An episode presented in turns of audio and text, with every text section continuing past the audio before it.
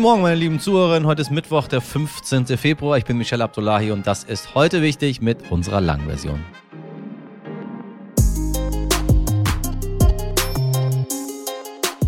So, soll ich Ihnen mal etwas Schönes sagen? Mal zur Abwechslung, liebe Leute da draußen.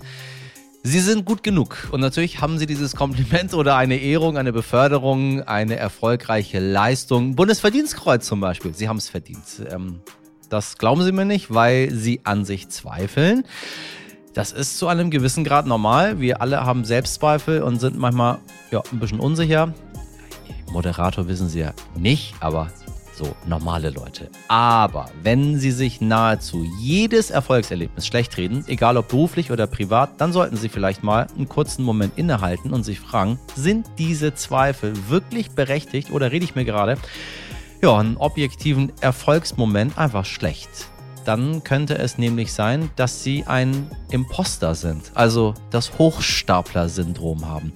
Betroffene gehen im Grunde davon aus, morgen fliege ich auf. Dann checken die alle, dass ich ja gar nichts drauf habe. Ich sage Ihnen was, nein, das tun sie nicht. Mehr zum Imposter erfahren Sie in meinem heutigen Gespräch mit der Psychotherapeutin Dr. Michaela Mutig. Sie forscht und berät dazu und kämpft im Übrigen auch noch selbst mit Imposter. So, außerdem sprechen wir über den möglichen NATO-Beitritt von Finnland und Schweden. Dort war Außenministerin Baerbock zu Besuch und obwohl wir schon lange über den Beitritt reden, ist noch nicht so viel passiert. Woran das wohl liegt, wir finden es jetzt für Sie raus.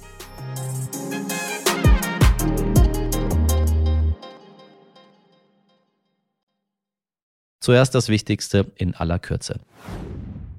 Schneller als gedacht, statt am 7. April sollen die weiteren Corona-Schutzmaßnahmen schon zum 1. März enden. Darauf haben sich die GesundheitsministerInnen von Bund und Ländern geeinigt. Sie dürfen weiterhin Maske tragen. Wenn sie mögen, müssen das ab März aber auch in Gesundheits- und Pflegeeinrichtungen nicht mehr tun. Meine Redaktion findet es im Übrigen sehr merkwürdig, darauf angesprochen zu werden, wenn man noch Maske tragen möchte. Jede Person, wie sie mag und sich sicher fühlt. Oder nicht?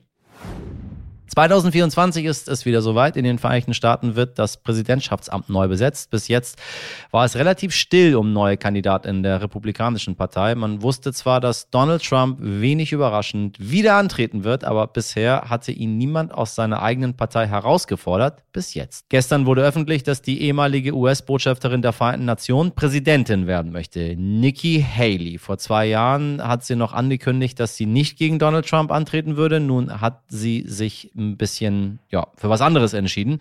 Haley findet, es wird Zeit für einen Generationswechsel. Denn mit 52 Jahren ist sie zum Zeitpunkt der Wahl ein junger Hüpfer im Vergleich zu Donald Trump, der dann schon 78 Jahre alt sein wird. Der amtierende Präsident Joe Biden ist dann übrigens 82 Jahre alt. Frische Ideen braucht das Land oder auch nicht. Ich bin nicht so Fan von Alter, weil Alter sagt gar nichts aus. Ich kenne 82-Jährige, die sind sehr, sehr frisch in ihrem Kopf und ich kenne ähm, 24-Jährige, ja, die sind irgendwie woanders in anderen Jahrhunderten unterwegs vom Kopf. Also vergessen Sie das mit dem Alter. Und liebe Nikki Haley, schauen wir mal. Nicht so einfach gegen Donald. Und auch heute gibt es zwei nicht so schöne Nachrichten, die uns mal wieder zeigen, wie real die Klimakrise doch ist. Neuseeland hat einen landesweiten Notstand ausgerufen, obwohl dort im Moment Sommer ist, der eigentlich trocken und warm sein sollte, jagt ein Unwetter das nächste. Gerade wütet der Tropensturm Gabriel und der Katastrophenschutzminister Kieran McAnulty sagte deutlich, das ist eine signifikante Katastrophe mit einer wirklichen Bedrohung für das Leben von Neuseeländern. Aber nicht nur in Neuseeland spielt das Wetter verrückt, auch in Südafrika haben überdurchschnittlich schwere Regenfälle dafür gesorgt, dass die Regierung wegen Überschwemmung in sieben der neun Provinzen den Katastrophenfall ausgerufen hat. Sie gewöhnen sich schon an diese Nachrichten, ne? Ich weiß. Ja, ja, ja, ja, ein bisschen hier, ein bisschen da. Ich sage Ihnen was, irgendwann mache ich, glaube ich, nichts anderes, als den ganzen Tag zu vermelden, wo Naturkatastrophen passiert sind. Und dann werden die Leute vielleicht aufwachen. Oder ist es zu spät. Schauen wir mal, ne? So, und zuletzt Erst gestern habe ich Ihnen erzählt, dass bei der Berliner Wahl am Sonntag alles gut gelaufen ist. Das ist es soweit auch, also fast, denn im Bezirk Lichtenberg sind etwa 450 liegen gebliebene Wahlbriefe nicht gezählt worden, sagte am Dienstag der Landeswahlleiter Stefan Bröchler. 450, das ist zwar peinlich, aber eigentlich nicht viel. In diesem Fall könnte es die Wahl aber tatsächlich noch drehen, denn die SPD liegt gerade mal, Sie wissen es, 105 Stimmen vor den Grünen. Die Gründe dafür sind bisher unklar. Es soll allerdings keine Stimme verloren gegangen worden sein und das Das neue Ergebnis soll in den kommenden Tagen veröffentlicht werden. So, da sind wir mal gespannt und fassen uns ab jetzt bei Wahlen immer auch an die eigene Nase, wenn wir über Bananenrepubliken sprechen, die das ja nicht so drauf haben, ne? Einer der Grundsätze der NATO ist der Bündnisfall, Artikel 5. Wer einen NATO-Staat angreift, greift automatisch alle an. Kein Wunder also, dass im letzten Jahr ein solches Verteidigungsbündnis gefragter war denn je. Durch den russischen Angriffskrieg in der Ukraine ist deutlich geworden, dass jemand wie Putin nicht vor einem Krieg Halt macht. Und genau deshalb wollten Staaten wie Schweden und Finnland, die an Russland grenzen und kein Mitglied der NATO sind, dem Zusammenschluss beitreten. Wir haben schon im Mai darüber berichtet in der Folge 274, dass die beiden skandinavischen Länder ihren Beitritt beantragt haben. Aber bis jetzt, zehn Monate später, hat sich immer noch nichts getan.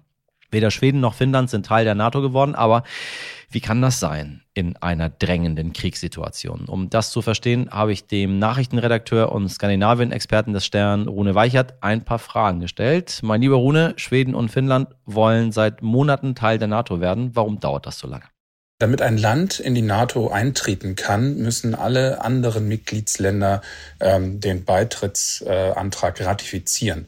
Das sind im Moment 30 Länder, 28 haben das schon ratifiziert, darunter auch Deutschland.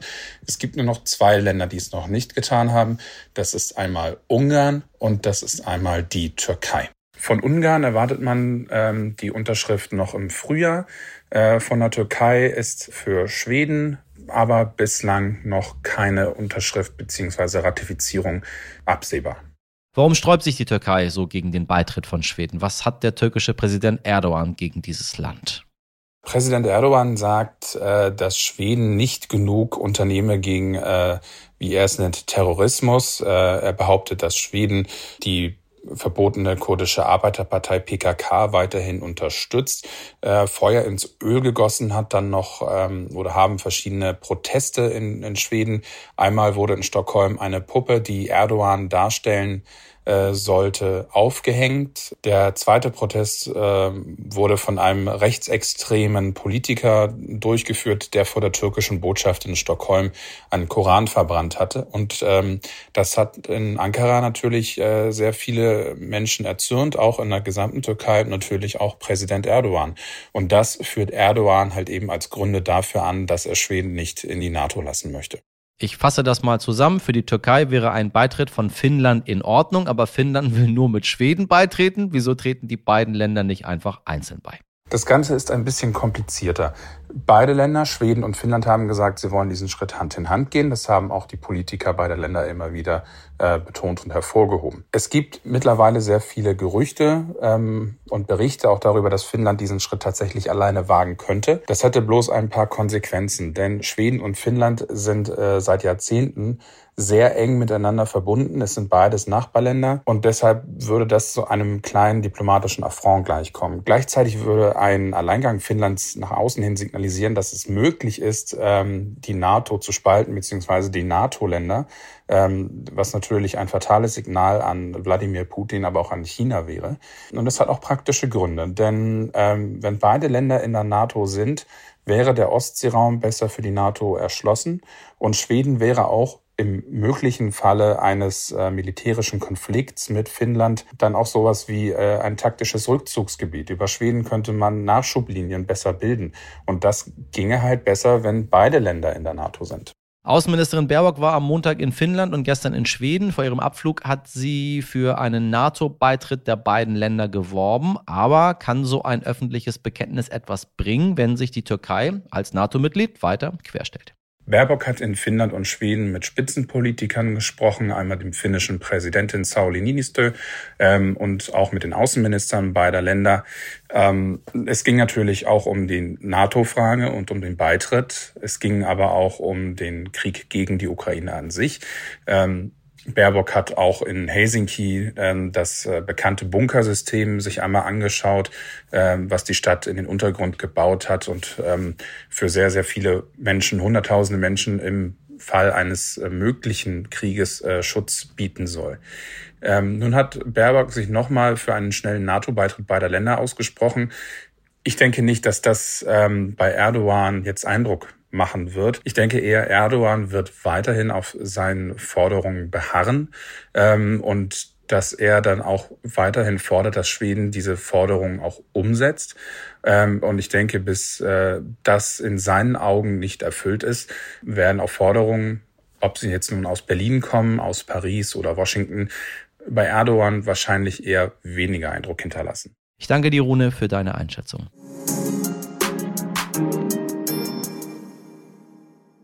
Hilfe, ich bin nicht gut genug. Merkt eigentlich niemand, dass ich nur Mist erzähle. Oder bei dieser Beförderung fällt aber auf, dass ich eigentlich gar nichts drauf habe.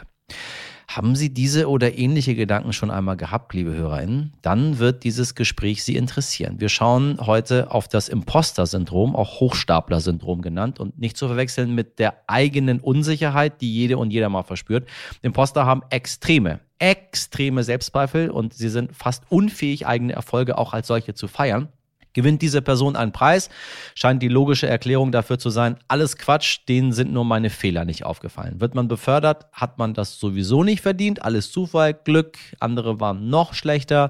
Und das Absurde ist, oft sind besonders erfolgreiche Menschen davon betroffen, bei denen man es von außen am allerwenigsten denken würde. Die Psychotherapeutin Dr. Michaela Mutig ist heute hier und klärt uns über Imposter auf. Sie ist Fachärztin für Allgemeinmedizin und Psychosomatik, war Oberärztin an der Uniklinik in Tübingen und hat ein Buch über das Hochstapler-Syndrom geschrieben.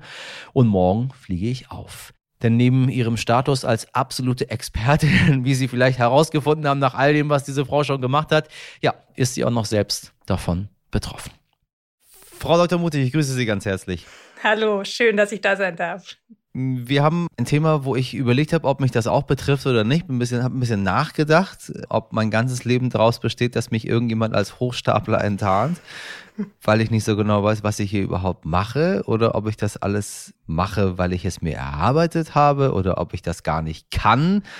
Sind das so die ersten Gedanken, die Menschen durch den Kopf gehen, wenn es, wenn es mit diesem, mit diesem Syndrom äh, losgeht? Ja, ganz genau.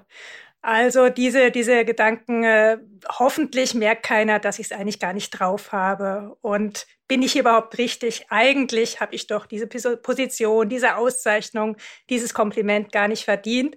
Und immer wieder dieser Gedanke, ich spiele was vor. Und in Wirklichkeit bin ich gar nicht so gut, wie ich anderen Glauben mache. Das ist so ganz typisch. Wer hat das? Also gab es das schon immer? Also ob es das schon immer gab, können wir jetzt nicht sagen, aber ich gehe davon aus, dass es schon sehr, sehr lange gibt. Ähm, beschrieben ist es in den 80er Jahren von Pauline Clance zum ersten Mal.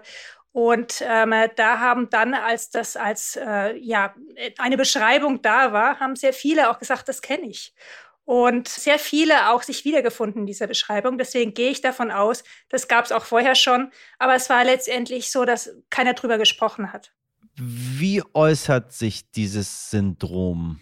Also wann wird es krankhaft? Also krankhaft wird es dann, wenn es die Lebensqualität deutlich beeinträchtigt, wenn es Karrierechancen unterbindet, wenn es krank macht. Ja, ja. Also das, es heißt ja, wir sprechen immer von einem Syndrom. Offiziell ist es noch nicht mal ein Syndrom. Es ist keine Krankheit an sich. Es ist ein Phänomen. Ja. Aber es kann zu einer Erkrankung führen. Es kann zu Depression führen. Es kann zu Angststörungen führen. Es kann auch zu körperlichen Erkrankungen führen, zu Burnout führen. Und spätestens dann sagt man, jetzt sollte man was tun.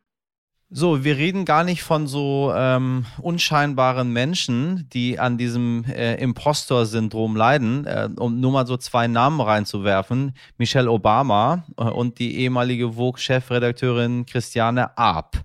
Mhm. Dann denkt man sich doch, erstmal besteht da ein Zusammenhang. A, beides Frauen. B, beides sehr erfolgreiche Frauen. Ganz oben. Ich kann noch ein paar Namen nennen. Tom Hanks, Albert Einstein. Das heißt, wir haben auch noch ein paar Männer dabei.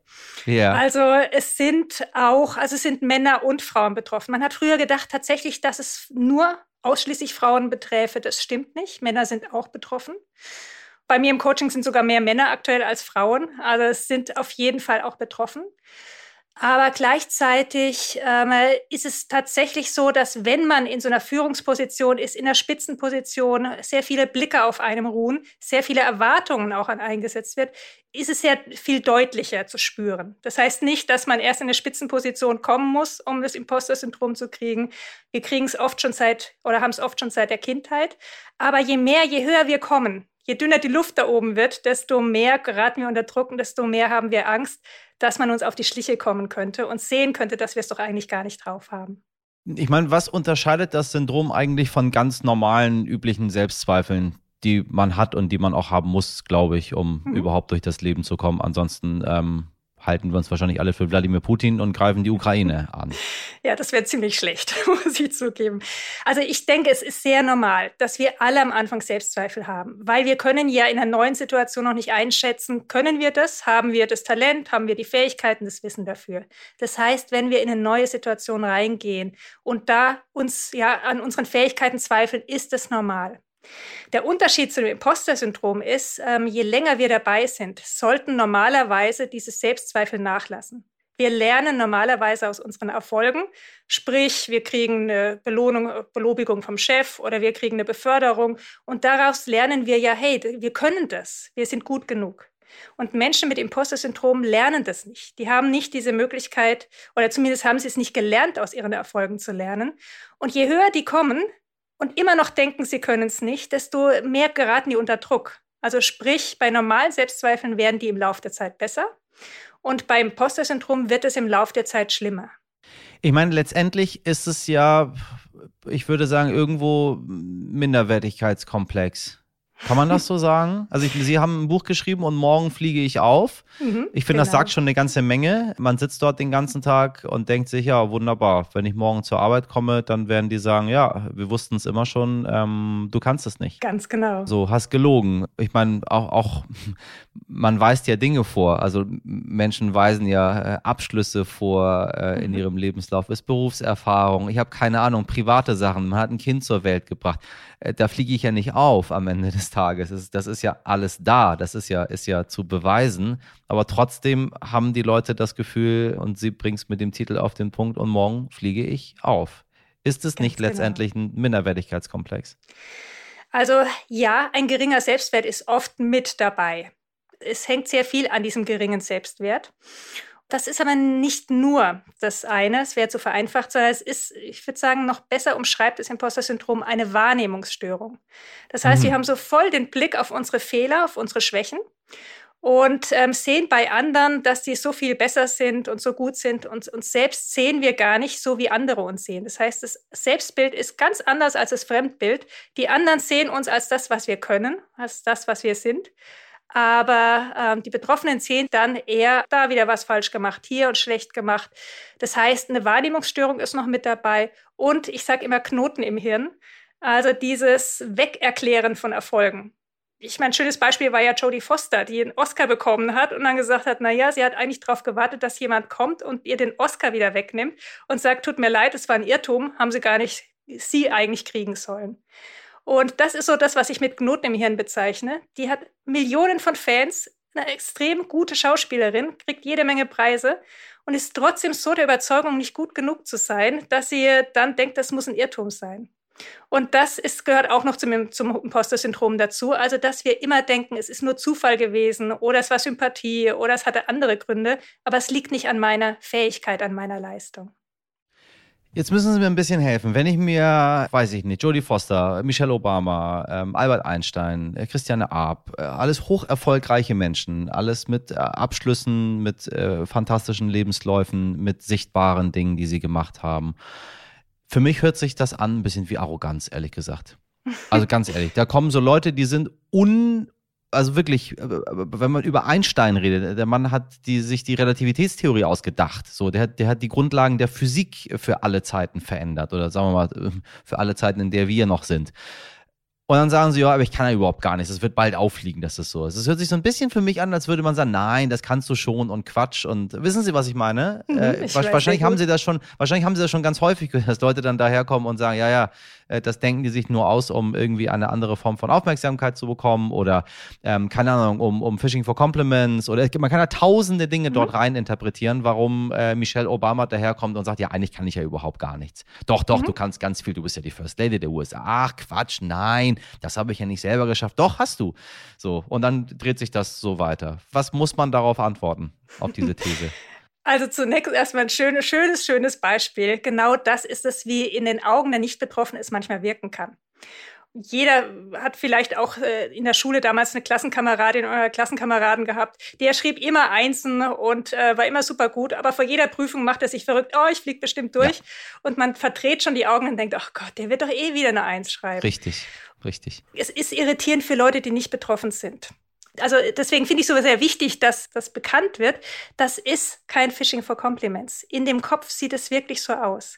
In dem Kopf eines Betroffenen, und ich bin ja selber auch betroffen, deswegen kann ich das auch aus eigener Erfahrung sagen, da sieht es so aus, ähm, das stimmt alles gar nicht. Und um Experte zu sein oder um besonders gut zu sein oder um den Preis zu verdienen, müsste ich doch alles wissen oder ich müsste es doch äh, fehlerfrei gemacht haben oder ich müsste doch die perfekte Leistung bringen. Also das heißt, ähm, die Betroffenen haben so hohe Erwartungen, was man eigentlich tun müsste, um diesen Erfolg verdient zu haben und ähm, sehen ja bei sich nur die Fehler und denken, das, das habe ich gar nicht verdient.